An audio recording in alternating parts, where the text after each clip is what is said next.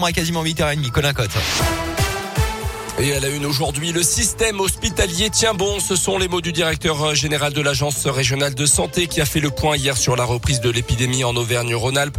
Dans certains départements, le taux d'incidence a doublé en une semaine, mais les services de réa ne sont pas surchargés pour autant, assure l'ARS. Preuve donc que le vaccin réduit très fortement les risques de formes graves.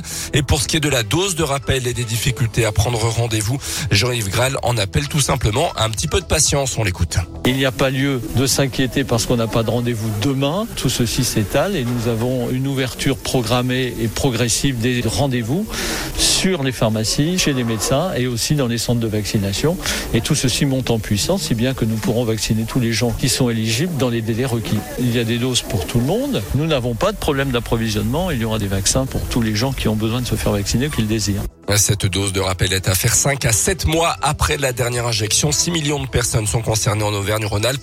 La situation en France qui est en tout cas en train de s'aggraver a prévenu hier le ministre de la Santé avec une moyenne de contamination par jour qui pourrait bientôt dépasser celle du pic de la troisième vague. Au cours des dernières 24 heures, plus de 47 000 nouveaux cas ont été enregistrés selon les chiffres de Santé publique France. Non, l'actu en Auvergne, le passage à 30 km heure à Clermont, c'est à partir d'aujourd'hui pour une grande partie du réseau routier de la ville. 86 6% des rues clermontoises euh, sont euh, concernées. Quelques axes de transit, euh, voies pénétrantes urbaines, voies structurantes seront limitées à 50 voire plus. Toutes les infos et les détails à retrouver sur radioscoop.com. Trois hommes interpellés en flagrant délit de cambriolage à Rion dans la nuit de lundi à mardi d'après la montagne. Alertés par une société privée en charge de la surveillance de cette maison inhabitée, les policiers de la BAC les ont pris en chasse pendant plusieurs minutes sans qu'ils n'emportent de butin selon les premiers éléments. Ils ont reconnu une partie des faits et seront bientôt euh, présentés à la justice. À retenir également aujourd'hui le début du vote des militants, les républicains, pour désigner d'ici ce week-end leur candidat à la prochaine élection présidentielle l'an prochain. C'est dans quatre mois. Hier soir se tenait le dernier débat télévisé entre les cinq prétendants à l'investiture, les républicains. Un peu moins de 140 000 adhérents du parti vont donc pouvoir se prononcer dans les prochains jours et les prochaines heures avant un verdict attendu pour la journée de samedi.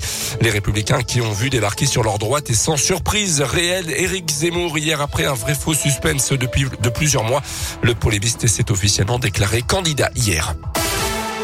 Les sports avec la Ligue 1 de foot et Lyon reçoit Reims à 21h. À noter les affiches entre Paris et Nice et Rennes et Lille. Le Clermont Foot recevra le Racing Club de Lens également. À noter toujours en foot la belle victoire de l'équipe de France féminine hier soir. C'était à Guingamp contre le Pays de Galles. Une bonne équipe de européenne. Match de qualification en vue du mondial 2023. Victoire des Bleus 2-0 qui ont désormais 5 points d'avance en tête de leur groupe.